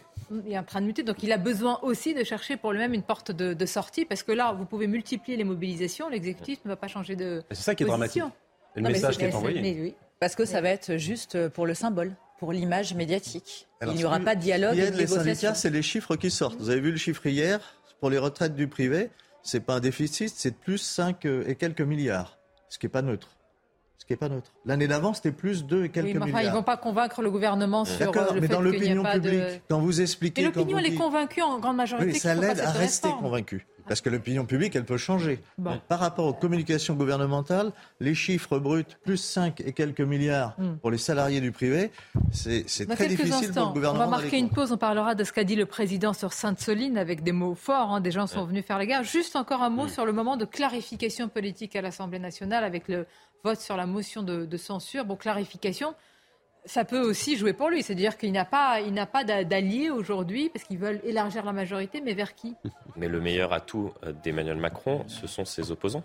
Ah, oui. C'est-à-dire qu'effectivement, il dispose d'une majorité relative, mais il n'y a pas de majorité alternative dans le pays. Et puisqu'il n'y a aucune majorité alternative, il explique donc ceci. Je suis légitime à euh, proposer les réformes comme celle de la réforme euh, des retraites et à la faire, entre guillemets, voter, certes, euh, grâce à une motion de censure qui n'a pas été euh, adoptée par le Parlement, mais elle a été euh, votée d'une certaine manière. Et il s'appuie là-dessus, c'est-à-dire qu'il s'appuie sur des opposants qui ne sont pas capables de s'entendre entre eux. C'est ça, ça le, le- le principal atout qu'il a. Vous l'avez dit, le principal atout d'Emmanuel Macron, c'est l'opposition. L'opposition, elle est absolument irréconciliable. Vous avez d'un côté la NUPES, de l'autre côté le Rassemblement national. Ce sont sa- les deux plus grandes forces politiques d'opposition à l'Assemblée nationale.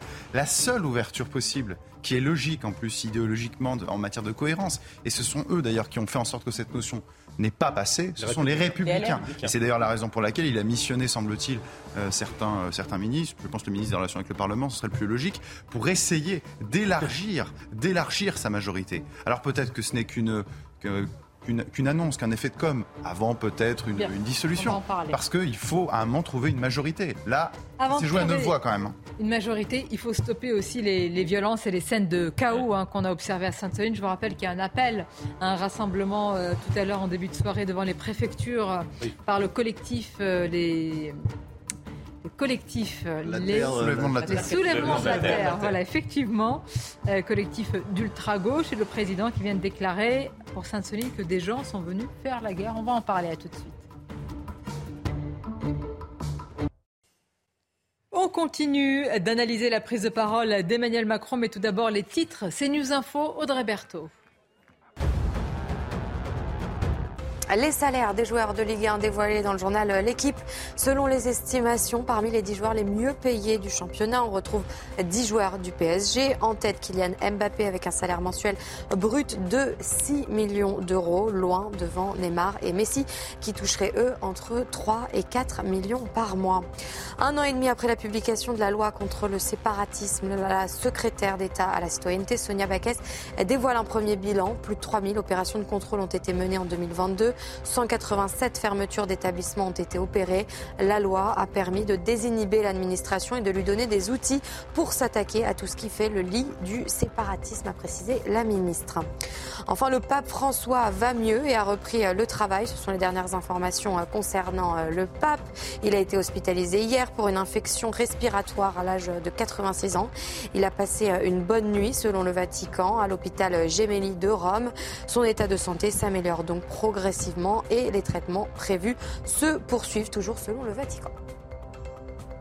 Merci Audrey pour ces nouvelles rassurantes. On revient sur le plan politique un et social rétablissement à sa santé. Évidemment, évidemment. Sur le plan politique et social, la prise de parole, enfin les réponses d'Emmanuel Macron tout à l'heure à Savine Lac. Donc sur la contestation par rapport à la réforme des retraites, en gros, bah, tout doit poursuivre son chemin démocratique, comme l'a dit Emmanuel Macron. Alors sur Sainte-Soline, on va euh, s'y arrêter. Vous savez qu'il y a deux polémiques après les scènes de chaos à Sainte-Soline. Il y a une polémique autour euh, de l'intervention des secours et puis il y a une polémique sur euh, l'utilisation de certaines armes par les forces de l'ordre.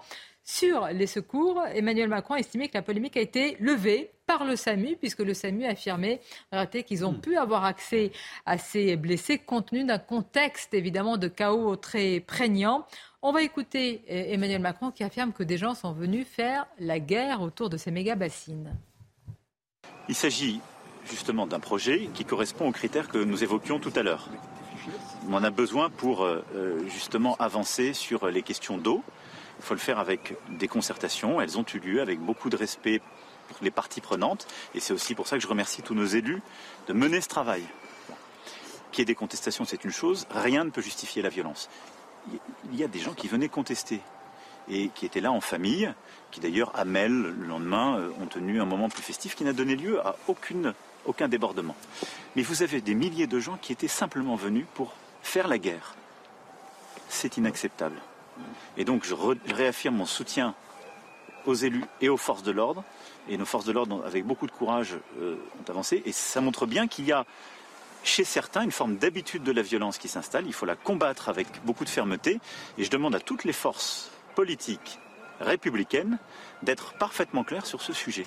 Il n'y a rien qui justifie la violence dans une société démocratique. Alors là, évidemment, en bon entendeur, il parle de la France insoumise, hein, mais euh, faire la guerre, et là, Florent Tardif, le président, a fait référence aussi à l'arsenal qui a été retrouvé euh, par, euh, par les gendarmes. On rappelle, hein, quand même, il y avait des, machettes, il y avait des bombes incendiaires artisanales, des haches, des couteaux, bon, bref, etc. Il a raison. Mais le, mot, est, le mot est...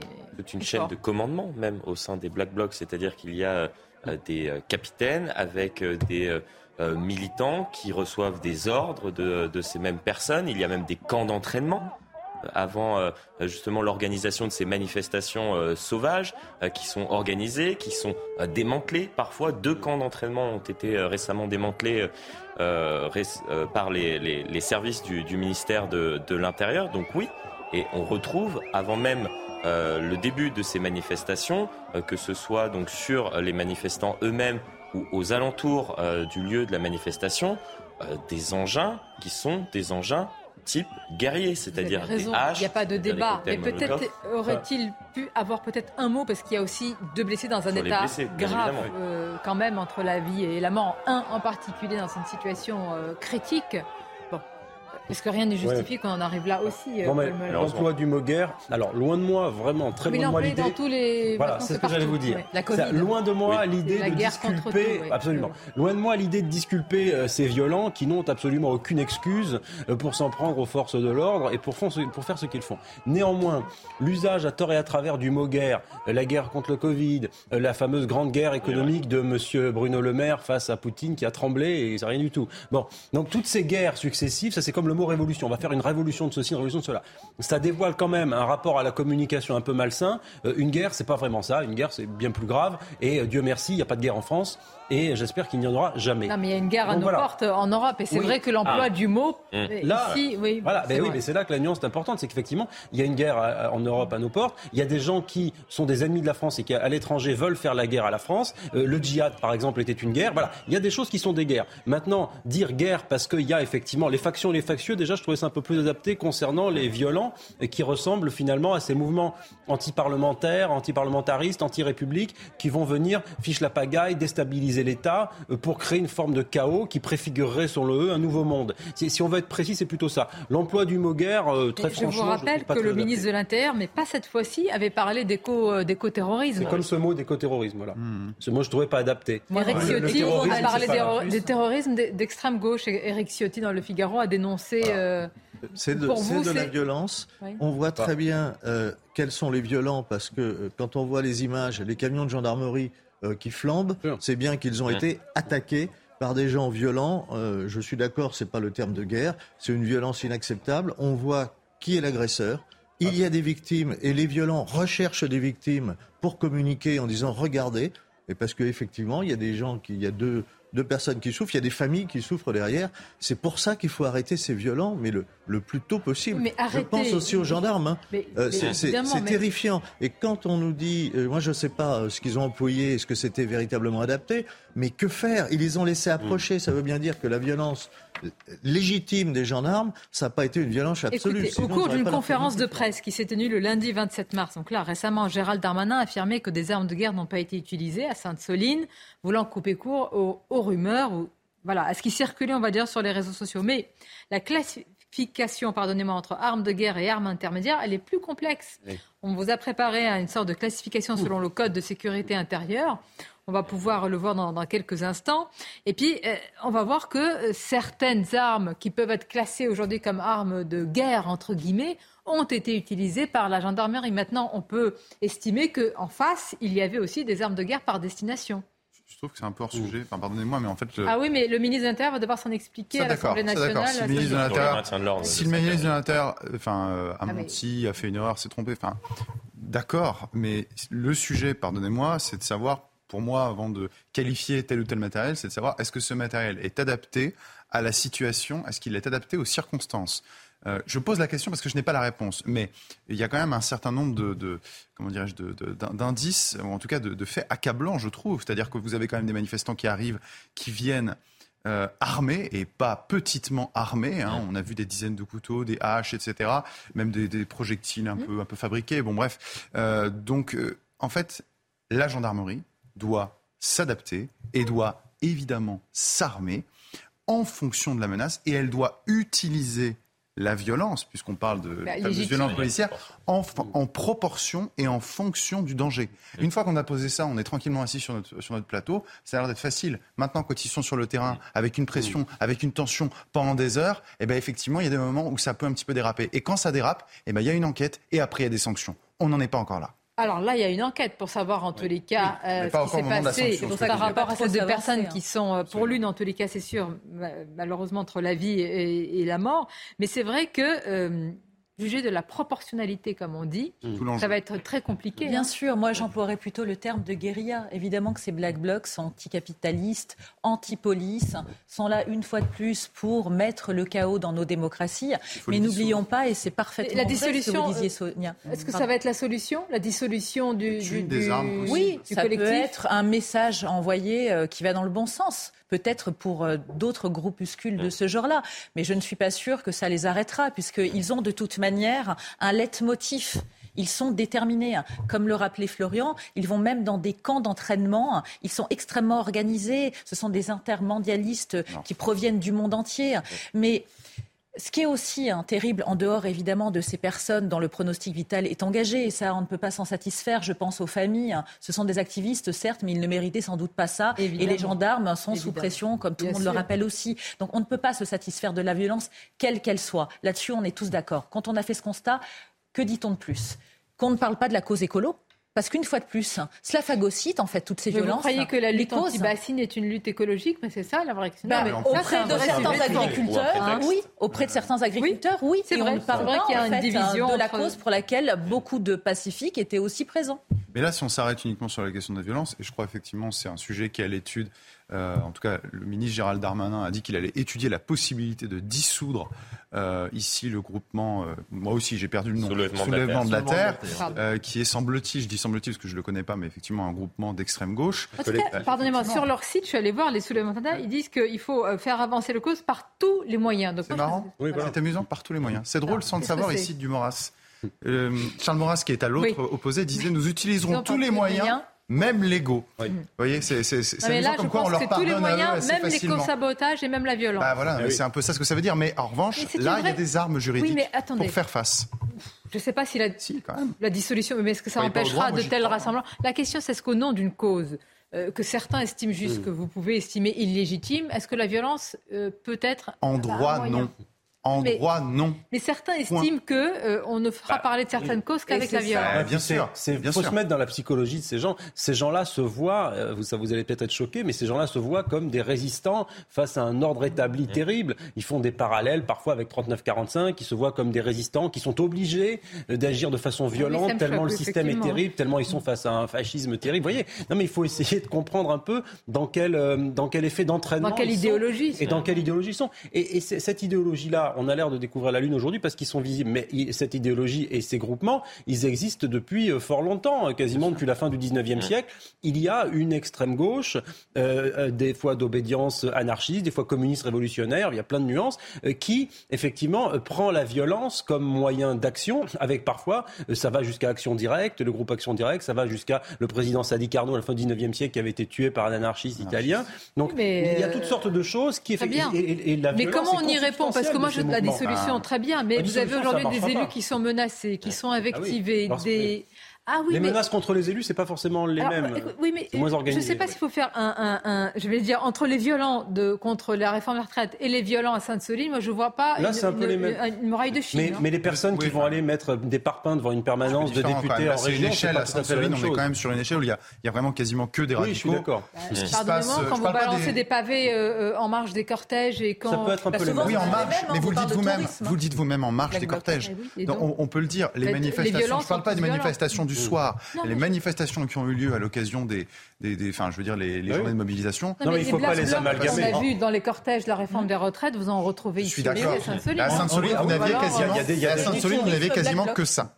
Oui, mais À Sainte-Soline, il n'y a que ça. Et il faudrait que le politique s'empare un peu de ce sujet. Je rappelle qu'il s'est tenu, pardonnez-moi, il s'est tenu il y a quelques jours, hier en l'occurrence, à l'Assemblée nationale, une commission qui finalement a été enterrée à l'initiative de la NUPES contre les violences politiques. Et quelles violences politiques? Les violences politiques d'extrême droite. Moi, j'ai jamais vu des manifestations d'extrême droite de ce type-là qui arrivent, qui usent la violence comme ça pour faire avancer leur cause. Je le disais la dernière fois, par exemple, admettons, euh, contre l'installation d'un camp de migrants. Et Tout vous le savez monde qui a repris votre, euh, votre Pardon comparaison Le- Qui- le bah, Premier ministre Philippe. Edouard Ah oui, et d'ailleurs, bah, j'hésitais. Merci effectivement, et il l'a cité sur un plateau de télévision que je ne citerai pas, mais très bien pensant et très bobo. Et ils étaient un petit peu mal à l'aise effectivement parce qu'il il leur a dit, oui, vous me permettrez de le, rappeler, euh, si ces manifestations avaient eu lieu contre l'installation d'un camp de migrants, vous tous ici, journalistes bien pensants, vous vous seriez tus parce que ce qui compte, c'est pas la légalité, c'est la légitimité de la cause, et c'est au nom de ça que vous pardonnez les excès. Voilà. Eh bien, ça, non, on ne doit pas le pardonner et on doit dissoudre ces groupements Il y a une partie d'une jeune de la génération chez les plus jeunes qui se disent aujourd'hui qu'on ne peut avancer dans ce pays qu'avec la violence et qui ont vu qu'avec la les rassemblements des Gilets jaunes, ils ont obtenu des choses à, après la violence. C'est là, que le signal du pouvoir est préoccupant. La violence Il faut réaffirmer qu'en démocratie, et nous sommes en démocratie, imparfaite, d'accord, mais nous sommes en démocratie, la violence est inacceptable en politique. Point.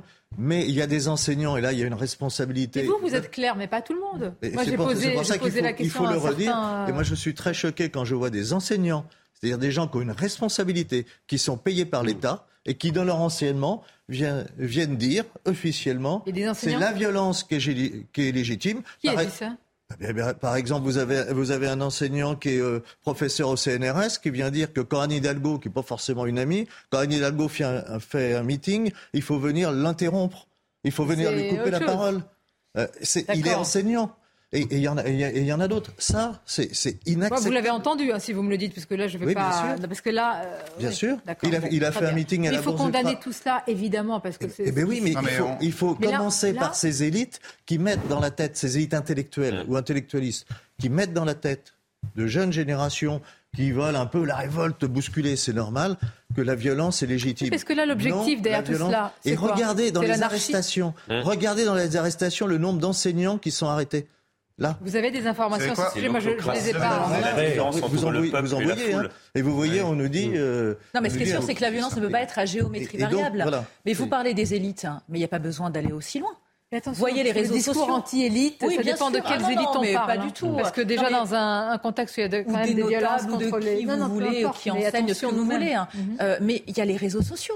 Vous avez un paquet de complotistes aussi. Il n'y a pas besoin de parler d'adultes en présence. Comment vous n'allez pas fermer les réseaux sociaux, fort heureusement, dans ce pays, et qu'on en ait juste à pouvoir dissoudre déjà un, un groupuscule Moi, la question, c'est une question de plus presque intellectuel, c'est-à-dire quel contre-discours vous pouvez opposer aujourd'hui ah, à des jeunes qui se disent ah ça n'avance pas qu'avec la violence, ah. puisque le 49-3 est une violence politique. Mais là, Sonia, c'est là que le gouvernement euh, et que le président de la République ont une responsabilité dans le fait d'avoir réveillé tous ces excités et ces violents, parce que précisément, ils donnent le message à la population que des mobilisations qui regroupent plusieurs millions de personnes, jour après jour, semaine après semaine, euh, comme ça a pu être le cas, là pour la réforme des retraites, ça ne sert à rien. Ne vous mobilisez pas les gens avec euh, les syndicalistes, sous une bannière, avec un bon message, parce qu'on ne vous écoutera pas. Par conséquent, pour beaucoup de gens, on se dit, eh bien voyez, le précédent des Gilets jaunes, là aussi, fait beaucoup de mal. Pendant les Gilets jaunes, on a obtenu des augmentations, il y a eu une prime qui a été délivrée, la mesure a été euh, euh, retirée tout de suite sur les, sur les 80 km/h, ça a été revenu dans certains départements, mais enfin, la mesure sur le carburant. Donc, à un moment donné, si vous voulez, ce qui est tragique dans ce pays, c'est déjà le, le, le, verre est dans le fruit pour vous. Ben on a déjà cédé, enfin cédé. C'est pas le mot. Bah, D'ailleurs, on a répondu à, euh, des, il a, oui, ma des revendications. Oui, hein, mais le, le, signal, c'est que lorsqu'on revendique en saccageant l'Arc de Triomphe et qu'on défile jour après jour sur les Champs-Élysées, on obtient quelque chose que les syndicats pacifiquement ne parviennent pas à obtenir pardonnez-moi, il vaudrait mieux céder entre guillemets aux syndicats et ouvrir les portes à la négociation, dire bon, bah, écoutez, j'ai pris acte, je fais un 20h, ah, il y avait 3 millions point 5 de personnes dans la rue, 3 millions point 5 et 70% des gens dans les enquêtes d'opinion, je prends la mesure de ce qui se passe. Si vous faites la même chose quand les gens ils brûlent des voitures, pardonnez-moi, le message il n'est pas bon. C'est tout à fait exact. Et euh, on peut revenir aux propos du président de la République qui sont intéressants justement à l'aune de ce qui se passe aujourd'hui. La différence entre le peuple et la foule. Euh, la foule peut devenir peuple, mais le peuple peut devenir foule. Et on en a un exemple euh, ici, c'est-à-dire que le peuple est souverain et décide grâce aux outils qui ont été mis en place et respecte les lois. Le peuple devient foule lorsqu'il veut exprimer aussi euh, un désir, là par exemple un désir euh, d'écologie, euh, on peut, on peut en discuter. d'écologisme, on va dire. D'écologisme, mais ne respecte plus hmm. les lois. C'est la grande différence entre le peuple et la Mais heureusement qu'il y a cette distinction. Sinon, peut-être peut le même, mais il n'y a plus de respect des lois. S'il n'y a plus cette distinction, ça veut dire que demain, la force, euh, le monopole de la force légitime, c'est euh, au premier groupe qui va s'arroger cette. Euh, ça, devient l'anarchie. Hein, mais c'est bien là le problème effectivement où on bascule de la démocratie à l'ocratie, c'est-à-dire le pouvoir met par la foule. face à, leur responsabilité tous ceux qui n'arrivent pas. il a raison sur le plan du droit. Et je suis Ah, d'accord même avec sur la le plan de la, philosophie. de la philosophie, de la morale et de, de, de tout, et de la Oui, si vous démocratie. voulez, enfin, moi, je m'arrête au plan du droit. C'est des personnes qui provoquent des manifestations armées et qui arrivent armées à l'occasion de manifestations, en l'occurrence, peuvent encourir la dissolution. Et derrière, il y a tout un volet pénal. Une fois qu'on a dit ça, on n'a pas approuvé évidemment l'action d'Emmanuel Macron au niveau de l'État, mais il faut qu'Emmanuel Macron, lui, comprenne aussi qu'il a une responsabilité dans ces débordements, qu'il a une responsabilité dans cette montée de la tension. Vous parlez de la jeunesse tout à l'heure. mais- Vous disiez que la jeunesse, euh, enfin la jeunesse, j'aime pas cette expression, une partie de la jeunesse, des jeunes en l'occurrence, euh, ne comprenaient pas effectivement que dans cette, euh, dans cette République, dans cette démocratie, on ne peut se faire entendre qu'à travers la force. Eh bien, c'est au président de la République et c'est aux politiques, par exemple, d'utiliser un référendum, défi. par exemple, de, de ne pas passer par une motion de censure et de laisser le Parlement s'exprimer. entendu. Si le Pardon, Parlement s'était exprimé, nous n'aurions pas eu ce type de débordement. Je ne parle pas de Sainte-Soline. Bon, donc le pourrissement pour vous, c'est partagé, si je puis dire. Oui, c'est partagé. Ça ne veut pas dire qu'on approuve la violence. Eh ben, on va voir quelle sera la sortie de crise s'il y en a une. Merci, en tout cas, c'était un plaisir de vous écouter, de vous avoir autour de ce plateau. À très bientôt Plaisir et restez partagé. avec nous. Pardonnez-moi, Florian. Plaisir partagé. Oh, Bien évidemment. Comme toujours. Formidable. Alors, le plaisir se poursuit, si je puis dire, avec Lélie Mathias pour la suite de vos émissions. Bel après-midi à vous.